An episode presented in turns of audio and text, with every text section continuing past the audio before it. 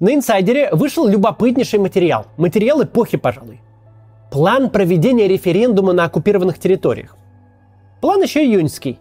Мы уже точно знаем, что, по крайней мере, по срокам он уже не состоялся. Но отражает он войну лучше, чем любая аналитическая статья. Из него мы понимаем, чего хочет российское государство, чего оно может, где его пределы, а главное, чего ждать от него дальше. Об этом мы поговорим сегодня.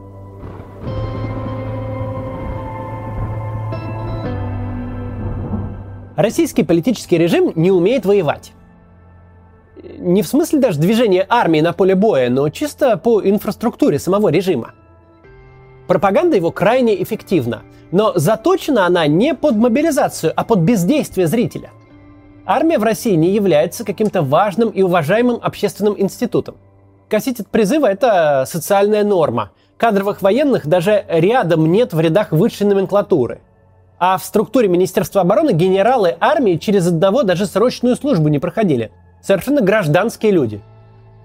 Мы своими глазами видим, с каким скрипом режиму удается переход на военные рельсы. Как вместо объявления мобилизации и военного положения приходится делать из губернаторов каких-то полевых командиров, собирающих ополчение.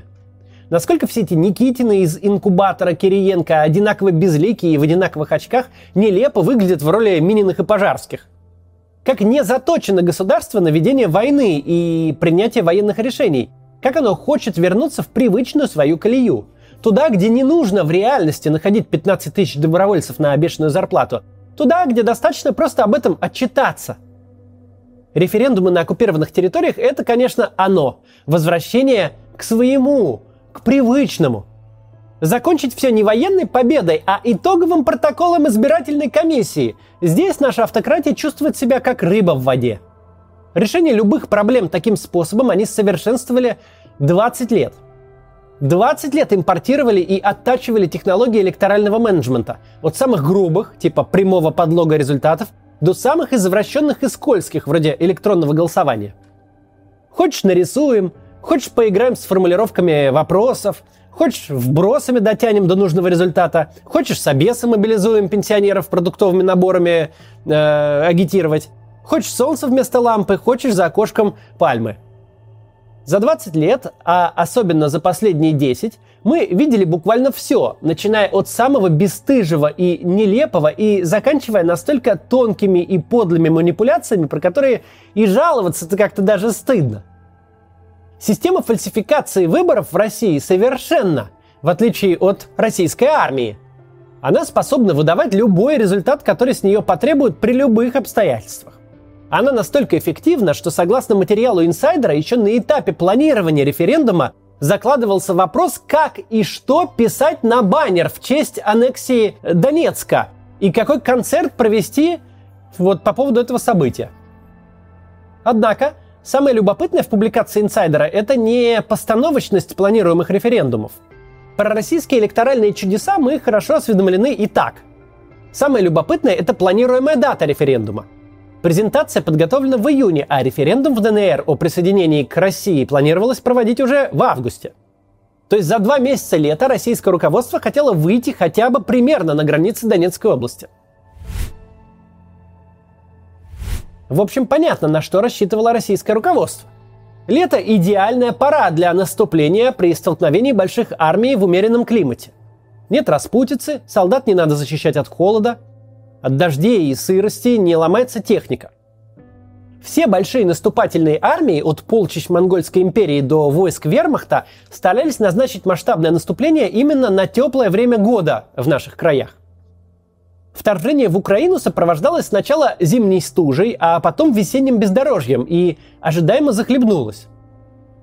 Российское руководство, видимо, надеялось, может, хоть летом получится поглубже продвинуть фронт. Только представьте, какой была уверенность в том, что российской армии удастся выйти на границы Донбасса. В материале инсайдера среди возможных проблем в организации предстоящего референдума указано отсутствие, например, централизованных списков избирателей и перебои с электричеством – Однако нет ни слова о том, что Донецкая область к августу может быть под контролем российской армии лишь наполовину. Когда же стало очевидно, что вытеснить украинскую армию из Донбасса до конца лета не получается, российские СМИ и чиновники оккупационных администраций начали говорить о референдуме в сентябре, подвязав его к единому дню голосования в России 11 сентября. Но вот не задача. Фронт по-прежнему почти не двигается. Тогда дата референдума перенесли еще раз, по данным РБК, на начало ноября, ко дню народного единства. Вот единство так единство – Короче говоря, планы по аннексии украинских земель постигают участь десятков невыполненных обещаний российского руководства. Где-то рядом с догоним Португалию по ВВП и создадим 25 миллионов высокопроизводительных рабочих мест. Больнее всего такие обещания бьют по людям, которые остались на оккупированных территориях, типа, например, в Донецке. Ибо их фактически выдернули из Украины, а затем долгое время кормили обещаниями многомиллиардных инвестиций, высокими пенсиями, хорошими зарплатами, постройкой школ и больниц. Каждый раз говорили, что вот-вот прекрасное завтра, прекрасное будущее, значит, прямо наступит в составе России, что надо только ждать. Но держали захваченные земли в состоянии оккупированной территории. Теперь началась осень. Скоро против каких-либо наступательных действий снова будет действовать погода – а значит, выхода российских войск на границе Донбасса, а тем более Херсонщины и Запорожья, э, а также каких-то референдумов в скором времени ждать не стоит. Итого, российское руководство сначала планировало за несколько дней захватить Киев, Одессу, Харьков, Чернигов. Затем умерило свой пыл и аппетиты до откусывания пары-тройки областей за несколько месяцев. Но даже такой план минимум оно проваливает. И судорожно по ходу дела ищет новые цели войны – причем противоречит своим же словам, сказанным вчера.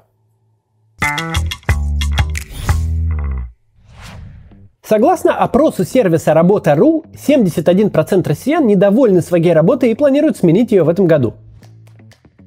От новой работы чаще всего ожидают увеличения дохода, карьерного роста, интересных задач, гибкого графика или возможности работать удаленно – если вы своей работой тоже недовольны, присмотритесь к IT, ведь в этой сфере можно сочетать все эти плюсы.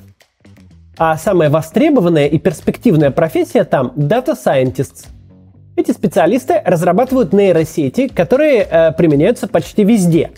Например, нейросети сегодня определяют фейки в новостях, рекомендуют фильмы и музыку, управляют автомобилями и так далее – Сейчас все больше компаний внедряют подобные технологии, поэтому спрос на дата-сайентистов растет и будет расти дальше.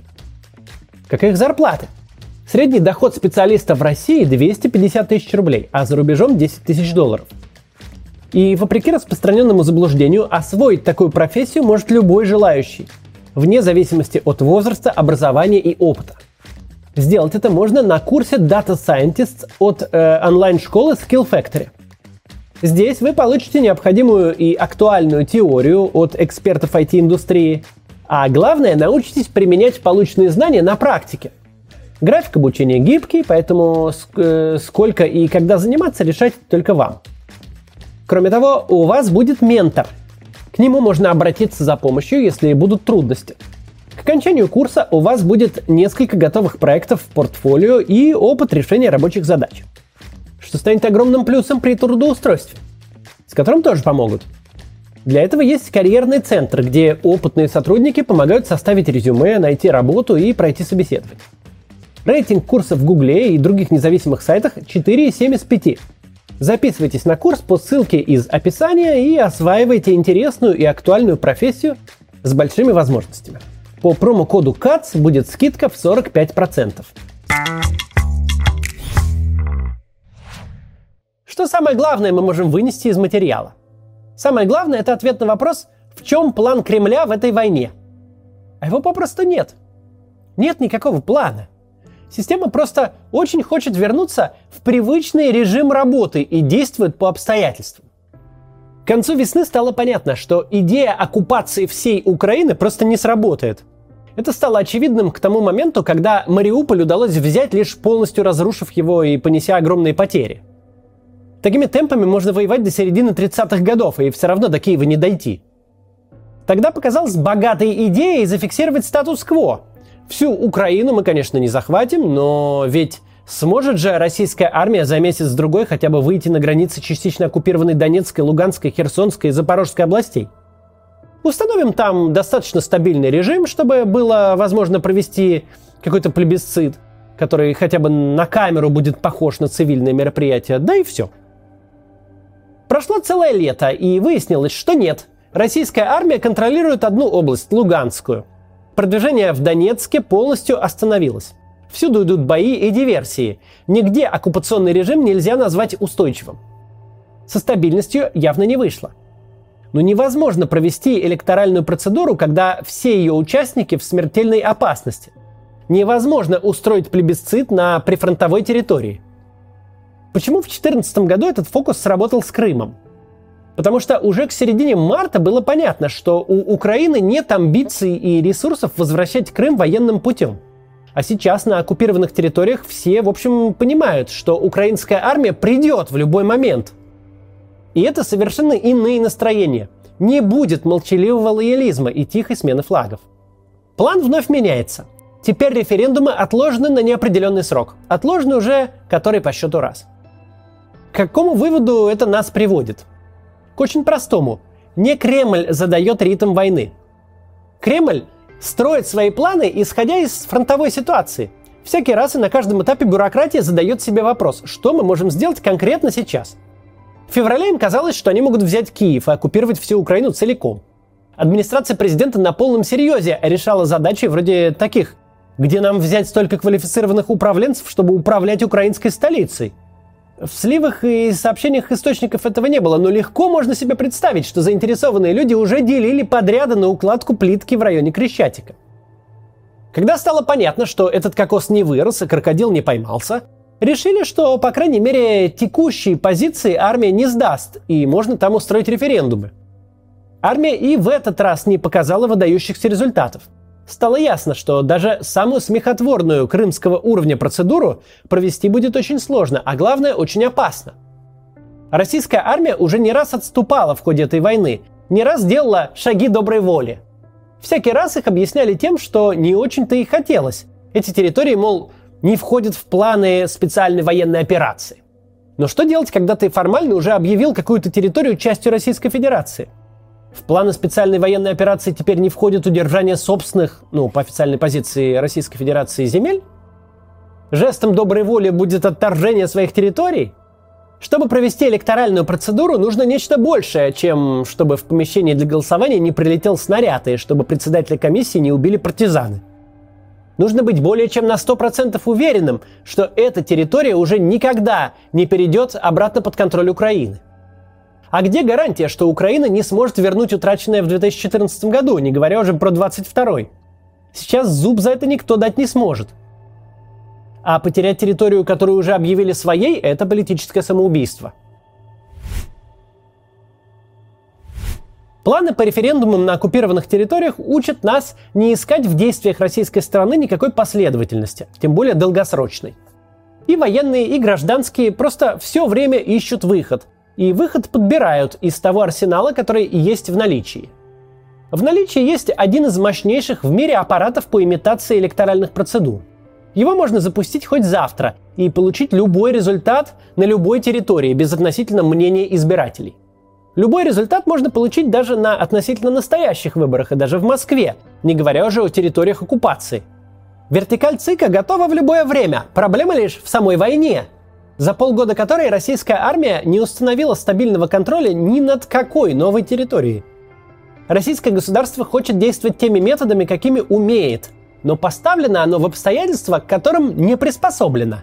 В обстоятельства, где все реально зависит от войны, а развивается война по своей логике, она не подчиняется политтехнологам с их презентациями.